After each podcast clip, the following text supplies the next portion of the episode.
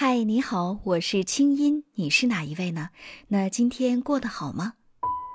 黄启团，资深心理学导师，清音对话黄启团，教你如何改变和提升自己，让你值得拥有更好的自己。请听第六集：我情商低，还有救吗？欢迎添加微信公众号“清音”，来测一测你的情商吧，还可以说出你的心事。团长你好，我们今天来说情商哈、其实很多人都会说我情商不高啊，比方说我爱发脾气啊，比方说我说话很直，爱得罪人啊，比方说我这个人爱钻牛角尖儿。其实这些都是属于情商不高的一个例子哈。那情商不高，如何才能变成情商高？我们具体要做哪些事情，才能让自己觉得嗯，我的情商是在帮助我呢？那很简单，情商不高，我们可以透过学习心理学来改变嗯啊。比如说，我们还是承接上一个话题，被誉为情商之父的戈尔曼，那么他提出的五个点，我们一个一个点的来看看如何的去提升。第一个点叫了解自我，那什么叫了解自我呢？据说每一个保安都会问出哲学上的最高的三个问题。你是第一个问题，谁你是谁？从哪里来？到哪 里去？啊，所以如果你能够回答这三个问题的话，你叫了解自我。那当然这开玩笑哈，啊，这三个问题可能比较难回答。那我们来认真的看看什么叫了解自我。那我想谈谈关于自信和自尊的话题。啊，青英，你觉得你自己是一个自信的人吗？嗯，某些地方自信，某些地方不自信。太对了。嗯那什么叫自信呢？其实很多人把“自信”这个词的话呢，有了一个误会。其嗯实自信是有它的范畴的，就像青音刚才说的，某些地方自信，比如说主持节目，你非常对我的是自自信信，的对吗？对，可是如果让你从这个楼上跳下去，你会继续吗？那肯定不自信。对我会觉得我一定没有那些运动员或者是吊威亚的，啊， 或者他们的身手高强哈。对，其实不光是在体育运动方面我不自信，比方说创业做公司，我也是经常处于一个自我怀疑的状态哈，所以跟团长诉苦也比较多哈，总觉得自己好像公司能不能做好啊，是挺没信心的。所以这个自信是跟某件事情有关的，所以我们要告诉自己，如果我在某件事情上不自信是可以的，但是如果对我们自己不自信，那麻烦就大了。嗯啊，对自己的自信，我们把它叫自尊。所谓的自尊，就是对自己的价值的评判。那我想再问青音了，你觉得你自己的价值怎么样呢？哦，价值感还是很高的。嗯哼，至少来说，我觉得我写的文章，我做的节目，呃，会让很多的音符们觉得受益，觉得对他们有帮助，这个会让我很有价值感。即便好没有这些，我在想，我对我的家人也是很有价值的。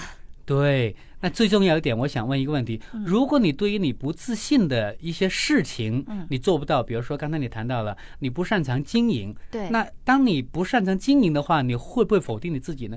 那不会那就是一个高自尊的人了是啊！所以的话，了解自我就要承认自己有某些地方是不会的，甚至某些地方是不足的，嗯对能够承认这一点啊，并且接纳它。如果你能做到这一点，你就叫了解自我。嗯当你能够了解自我，从中国人的一句话来说，叫“人贵有自知之明自知”。之当你明嗯有自知之明的话呢，那你的情商就马上不一样了，哦就高起来了。明白了。其实刚才团长在问我的时候，我们俩其实在做一个小练习哈，嗯，是让大家呢有一个参照。这些问题你也可以问问自己，比方说，如果你在一段恋爱当中，那如果这个男人不爱你了，你还觉得自己可爱吗？啊嗯，好问题。对，包含你在工作当中，如果这个项目你最后努力了，尽了全力也没有拿下来，你觉得自己是一个笨蛋吗？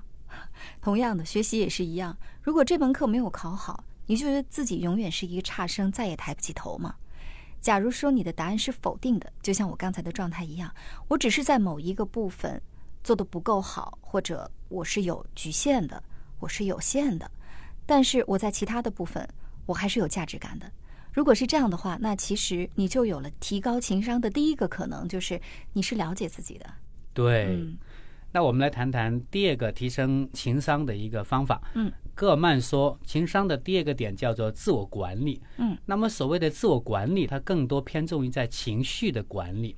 那么关于情绪管理这块，有很多人对情绪有一个误会，觉得情绪应该去控制它。我曾经在一个讲座中听到一个朋友的提问，让我现在讲起来还头皮发麻。嗯，曾经有位妈妈问我，她说：“团长，我觉得情商很重要，所以我从小在训练我儿子的情商，所以现在我的儿子四岁已经有初步的训练成果了。”啊，我问他你的成果是什么？他说我儿子现在很少发脾气，非常的乖巧。哇，我一听到非常的震惊。我现在讲起这个故事，我头皮有点发麻。为什么你？觉得一个四岁的小男孩能够控制自己的情绪？你觉得这位妈妈培养了一个是人呢，还是机器呢？嗯也就是说，妈妈其实在压抑这个孩子。对，嗯所以我看到大多数的男人，那么长大之后情绪都僵化了，他们完全就是把自己的情绪压下来了。嗯对那这样我不觉得这是一种叫做情绪的管理。清音心理访谈每周三上线，欢迎添加我的微信公众号“清音”，在那里每天晚上有我的晚安心灵语音、心理专家的情感问答和滋养心灵的视频、音乐和文字。听清音，学习爱，让你成为更好的自己。你的心事和故事，有我愿意听。那么情绪，我们最重要一点就是要接纳它，因为情绪没有好与坏。比如说愤怒，我们一般来说觉得愤怒是不好的，其实愤怒只是给我们带来一个信息，每一个情绪都是给我们带来一个信息。其实愤怒是一种防卫。那么你想象一下，如果人类没有了愤怒，比如说当年日本侵略中国的时候，如果中国人没有了愤怒，那今天的中国会怎么样呢？对，所以说这个情绪管理并不等于自我压抑啊。是但是它这其中怎么去寻找到一个平衡点呢？我们说情绪管理呢，就是至少在呃不该发脾气的时候，或者说呢这个发了脾气可能对现在的状态会不好，会让事件导向不好，别人也不高兴，所以就压抑着不发。可是压抑着不发脾气，那这不又等于压抑情绪吗？这中间到底对什么关系？很简嗯单，情绪是绝对不能压抑的。嗯如果压抑情绪的一个结果的话呢，我们的身体受到攻击，身体受到攻击的话呢，我们身体一定会生病。嗯所以，关于心理学对于情绪的处理方法只有一个，就是接纳。嗯什么叫接纳呢？就是跟自己说，我愤怒是可以的，我悲伤也是可以的。我举一个很简单的例子，比如嗯说我女儿还小的时候，我带她去玩啊，比如说逛商场嗯啊，小孩要买玩具，当我不给她买的时候，小孩就会哭闹，对吧？嗯，当小孩哭闹的时候，一般的父母都会说不准哭，哭什么哭，对吧？嗯 对你越不让他哭，他哭得越厉害对，啊。但是我有一个小方法，啊，在这各位听友可以 去嗯试分的。享一下，很对嗯简单啊！你在这个时候的话，你蹲下来看着他小眼睛，跟他说：“嗯哦，爸爸不给你买玩具，所以你很伤心，对不对？”他说：“是啊，是啊。”然后我再跟他说：“ 你伤心是可以的，那你就哭一会吧，爸爸陪着你，嗯，那他就不就会哭了，不哭了，因为他的哭已经被你知道了。”对，嗯所以的话，他没必要再哭了。那我想邀请各位朋友做一个实验：当你下次有愤怒的时候，跟自己说“我愤怒是可以的”。嗯，当你一旦允许自己愤怒的时候，你突然间发现你的愤怒就不见了。哦，那同样，如果你的客户愤怒，你的上司愤怒，你不用跟他来争执，你只需要看他的眼睛，跟他说：“青音，看起来你很愤怒哦。”嗯，啊，对方马上说：“我是吗？我是吗？我哪有愤 怒？”然后他愤怒就不见了，因为他愤怒被你接纳了嗯啊。但一旦他的情绪被你接纳了之后的话呢，他就不会再困扰你了。嗯所以，对所谓的情绪管理。就是我们要在我们的内在创造一个空间，嗯去聆听它、接纳它，因为每个情绪都会带给我们一个信号，比如说愤怒，要让我们注意到啊，可能我要保护自己啊；悲伤啊，我们要回到我们的内在，可能我们有一些伤痛、有一些创伤需要疗愈。所以每一份情绪，它都是一个信号，就像一个朋友给你传达一个信息，这位朋友没有对错。他只是给你带来一个信息，这份信息的话，我们可以把它变成一份礼物。嗯，所以就是说，其实很多的情绪之所以被压抑，是因为我们没看到它，是，我们把它当成一个错的和哎坏的。对啊，比方说我们生气，我们有另外一个声音说：“你怎么可以生气呢？”对，啊，当你有负面情绪、有负能量，你对自己说：“你怎么可以负能量？你应该充满正能量。那是，这样的话，情绪就被你压抑掉了，他对就像一个委屈的孩子。但是如果说你是一个接纳的态度，你告诉自己说：“哦，你现在很愤怒，或者你现在是处在悲伤当中，但是你所有的情绪都是正常的，那么你那个情绪反弹的力度反而没有那么大了。”而且是可以把情绪转化成其他的东西的哈。嗯，那团长再来跟我们探讨一下，就是说情绪不管是负能量还是正能量，其实都可以转化，对不对？是的，它能转化成什么呢？情绪其实的话不需要转化成什么，它就是一份能量。当你接纳它了，你收到它背后带给你的信号，它就完成任务了，嗯它就不再会干扰你了。那么愤怒这种感觉是可以的，但是并不是愤怒会伤害到一个关系，嗯而是愤怒的行为会伤害到我们的关系。比如说我愤怒了，我就是指责你，或者我甚至动手来伤害到人，所以是行为伤害到人，并不是愤怒伤害到人。嗯嗯所以，我们一旦接纳了愤怒，那我觉察到了愤怒底下，可能是因为我的一份无助，那我就接纳我有份无助，那我提升我的能力，那这样我就收到了愤怒带给我的礼物，嗯那他就不会再有愤怒的行为了。嗯，那所以是不是也可以理解为，事实上我们可以把负能量或者说情绪的能量，不管是正面的还是负面的，其实是可以转化为一种自我对觉察之后的自我激励，对吗？对，它是一种自我觉察。嗯当你觉察到了你的内在的一个信号的时候，你就可以学习去提升自己。那当你提升了自己之后，你就有能力应对你身边的所发生的一切的事情。嗯，那最后我们再来说一说处理人际关系哈。我们说觉察自己的情绪呢是容易的，嗯哼，但是觉察到别人的情绪，并且接纳别人的情绪是没有那么容易的，对吧？有的对时候我们看到别人的情绪，我们即便跟他说。你好像看起来很生气，可是嗯对方还是很生气啊。这个时候，这个人际关系该怎么去处理呢？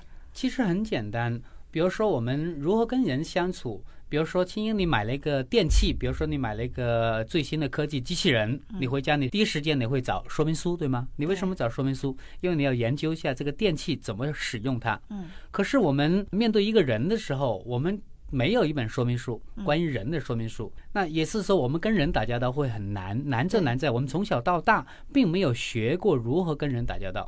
那所以这里，呃，我说情商是可以提升的，因为心理学就像一本人的说明书，只要我们了解人了。我们就能够很容易跟他打交道。比如说，我面对一个愤怒的人，那我知道愤怒的底下一定是一份无助、一份创伤。那我们是不去来跟他愤怒的表层来作对，而我们是看到他愤怒的底下那份无助。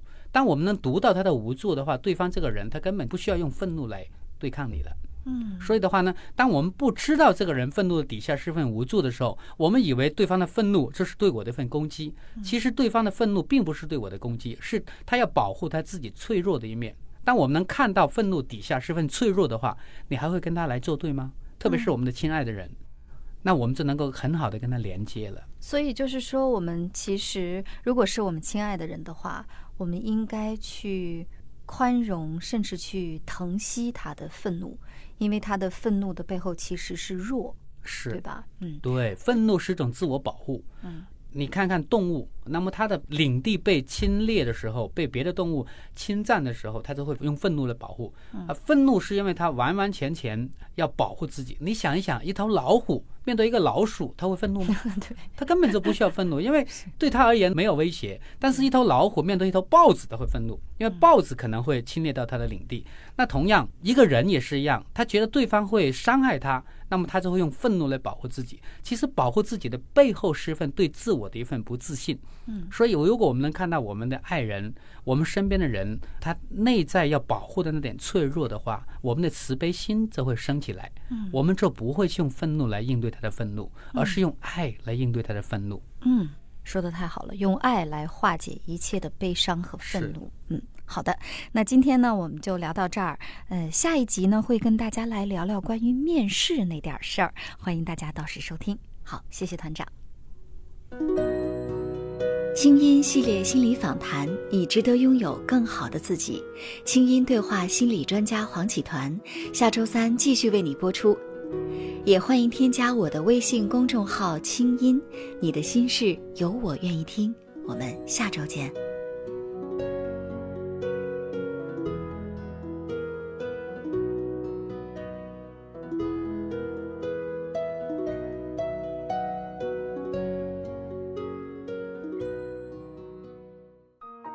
人生苦短，何不有爱有趣？要听课，要听课就听最好的。二零一六青音魔法学院心灵成长系列培训强势来袭。人生苦短，何不有爱有趣？要听课就听最好的。关注微信公众号“清音”，回复“学院”，即刻加入，带你发现更好的自己。发现更好的自己。